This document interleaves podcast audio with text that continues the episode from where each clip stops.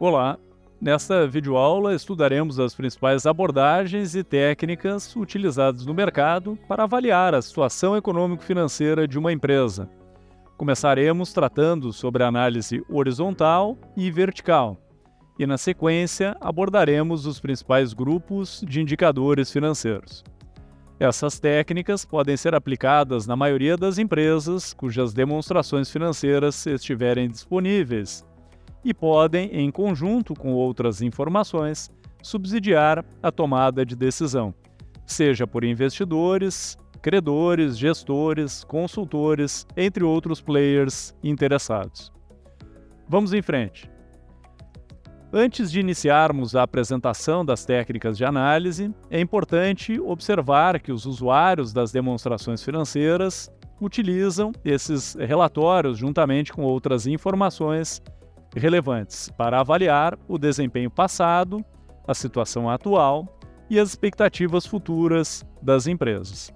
As avaliações das demonstrações financeiras, em geral, são utilizadas para fundamentar algumas decisões financeiras como avaliar uma empresa para uma negociação de fusão ou aquisição, bem como avaliar as sinergias potenciais.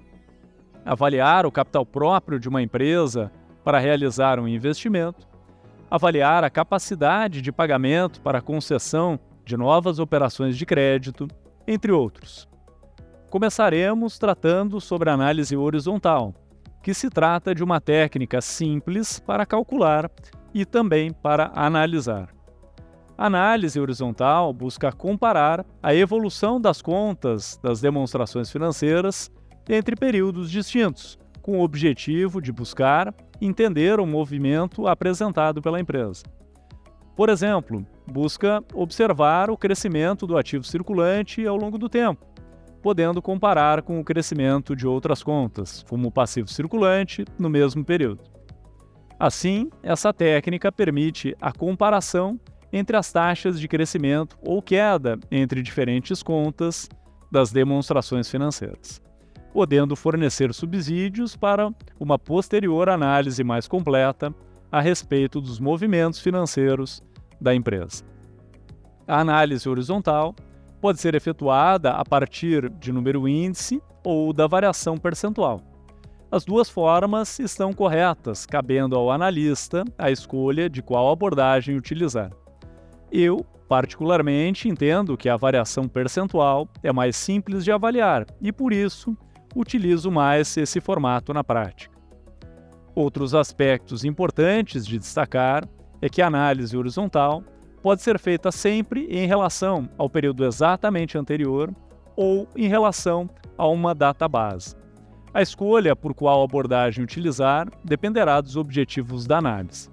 Por vezes, pode ser interessante, inclusive, comparar as duas abordagens. Por exemplo, se você está avaliando uma empresa com informações dos últimos cinco anos, você poderá realizar as comparações anuais e também uma análise entre o quinto e o primeiro período. Ocorre que, muitas vezes, mudanças graduais, ano após ano, são mais difíceis de identificar na análise anual. Assim, uma análise em um período mais longo pode ajudar na identificação de mudanças relevantes ao longo do tempo, mas que não ocorrem de forma abrupta de um ano para o outro, mas de forma gradual. Agora você está visualizando um exemplo de análise horizontal, que consta no e-book. Você pode observar que a análise horizontal apresentada considera as comparações em relação ao período imediatamente anterior e também considera a variação percentual das contas. Nesta tabela, você pode observar que o ano de 2020 apresentou queda em todas as contas analisadas, sendo que a maior queda, de 8,77%, foi no EBIT, que é o resultado antes das despesas financeiras e dos tributos, Tradução do inglês: Earnings Before Interest and Tax. Já o impacto do resultado bruto foi de uma queda de 7,58%. E na última linha, ou seja, no lucro líquido, foi uma queda de 4,61%. Enquanto isso, a receita líquida apresentou uma queda menos expressiva, de 2,58%. A mesma leitura dos dados poderá ser realizada para os anos 2021 e 2022, disponíveis, a qual deixarei para que vocês façam. Partindo para a análise vertical, o objetivo é que se possa avaliar a representatividade de cada uma das contas em relação ao total das contas avaliadas, como, por exemplo, o ativo, passivo ou a receita líquida. Assim, a análise vertical busca entender quais as contas são mais relevantes para a empresa que está sendo avaliada. Além disso, a análise vertical permite comparar participações ao longo do tempo, buscando entender como a participação relativa das contas se comporta conforme o tempo passa. Isso pode permitir aos analistas identificar tendências de mudança na estrutura das demonstrações financeiras da empresa avaliada. Para exemplificar, você está visualizando a aplicação de uma análise vertical, apresentado no e-book da disciplina. Você pode observar que entre 2019 e 2022 não há uma mudança abrupta entre a relevância das contas analisadas. Porém, algumas tendências que merecem ser mais estudadas. Por exemplo, você pode observar que o patrimônio líquido representava 65,06% do passivo total em 2019 e 57,47% em 2022. Essa queda ocorreu de forma gradual em todos os anos analisados. Como contrapartida, pode-se observar um aumento constante na participação do passivo não circulante em relação a todas as fontes de financiamento.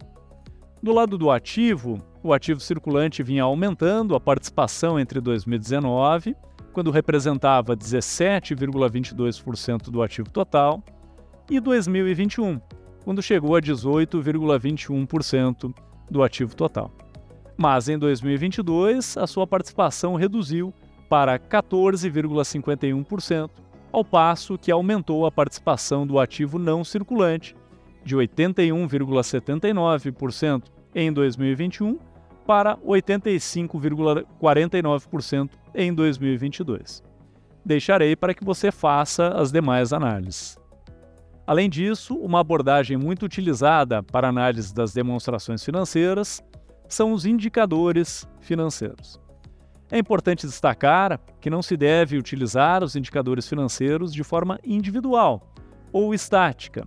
Assim, deve-se avaliar os indicadores de forma abrangente, ou seja, grupos de indicadores e ao longo do tempo. Também é importante lembrar que, naturalmente, empresas de setores distintos tendem a ter comportamentos distintos dos indicadores financeiros, dadas as peculiaridades das atividades desempenhadas. Agora, você pode visualizar uma tabela com diversos indicadores financeiros apresentada no e-book da disciplina. Observe que os indicadores financeiros estão divididos em grupos, sendo liquidez, endividamento, lucratividade, retorno e Dupont. Os indicadores a serem selecionados, bem como a disposição dos mesmos no relatório e o período a ser utilizado, serão determinados pelo analista de acordo com os objetivos da análise. Os indicadores apresentados a seguir não têm a pretensão de esgotar os indicadores disponíveis para avaliação de uma empresa. Contudo, exemplificam os principais grupos de indicadores utilizados. Então, vamos falar sobre os indicadores, começando sobre os indicadores de liquidez, que buscam apresentar subsídios para a avaliação da capacidade de pagamento da empresa considerando seus ativos e passivos. Por exemplo, um indicador de liquidez corrente apresenta a relação entre ativos circulantes e passivos circulantes da empresa, ou seja, a liquidez de curto prazo. Já um indicador de liquidez geral apresenta a liquidez de longo prazo da empresa. Os indicadores de endividamento apresentam relações entre a estrutura de capital, entre ativos e passivos, entre informações de resultado e da geração de caixa e os passivos da empresa. São indicadores que buscam apresentar e avaliar a alavancagem e a capacidade de geração de resultado e caixa, para fazer frente aos passivos da empresa. Os indicadores de lucratividade buscam apresentar a capacidade de geração de resultado da empresa frente à sua geração de receitas. Esses indicadores basicamente comparam os resultados bruto, operacional, EBITDA, EBIT e líquido com a receita líquida. Já a avaliação desses indicadores ao longo do tempo pode fornecer indícios sobre o desempenho operacional e financeiro da empresa.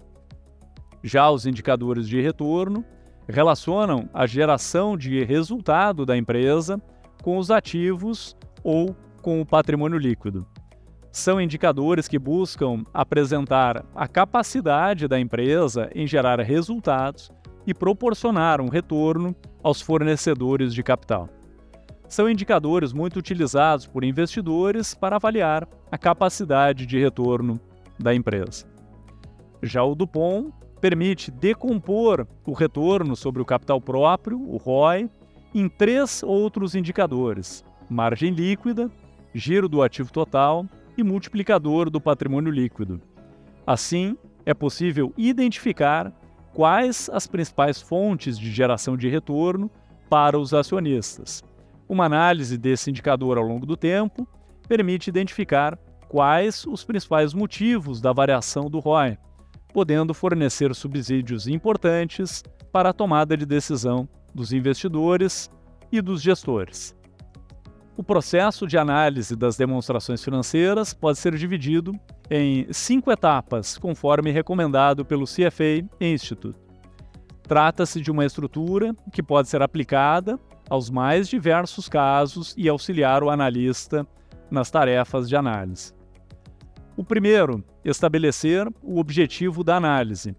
Definir o objetivo, análise de crédito, valuation, entre outros, as necessidades e as restrições da análise, listar questões a serem respondidas com a análise e estabelecer o cronograma e o orçamento da análise. Segundo, coletar os dados. Coletar os dados da empresa, das demonstrações financeiras, relatórios e apresentações, entre outros. E de mercado também, necessários para a avaliação. Realizar visitas à empresa avaliada estruturar e aplicar questionários quando aplicável e organizar os dados coletados. Terceiro, trabalhar com os dados. Realizar os ajustes necessários, elaborar os indicadores financeiros, gráficos e projeções a serem utilizados na análise. Elaborar a modelagem financeira a ser utilizada. Quarto, analisar e interpretar os dados elaborar o relatório de análise dos resultados obtidos a partir das interações com a equipe e validá-lo com o responsável pela análise. E quinto, comunicar os resultados e recomendações da análise e apresentar os resultados obtidos, abordando cada um dos objetivos traçados na primeira etapa, bem como as recomendações elaboradas a partir da análise. E sexto, acompanhar os resultados, quando aplicável, poderá ser elaborado um cronograma para acompanhamento e atualização da análise realizada, quando deverão ser repetidas as etapas de análise anteriormente apresentadas. Seguir essas etapas é importante, uma vez que existem inúmeras técnicas e muitos dados disponíveis que podem confundir os analistas, caso ele não tenha um roteiro pré-determinado a ser seguido. Saber quais são os objetivos é indispensável para que se possa selecionar as técnicas mais adequadas, os dados necessários e também estabelecer um cronograma factível. Além disso, ao se deparar com uma grande quantidade de dados, um analista menos experiente pode ficar tentado a começar a realizar cálculos e estimativas antes mesmo de determinar quais deles são relevantes para a análise. Assim, trabalhar com uma estrutura delineando as etapas de análise pode contribuir para o alcance dos objetivos.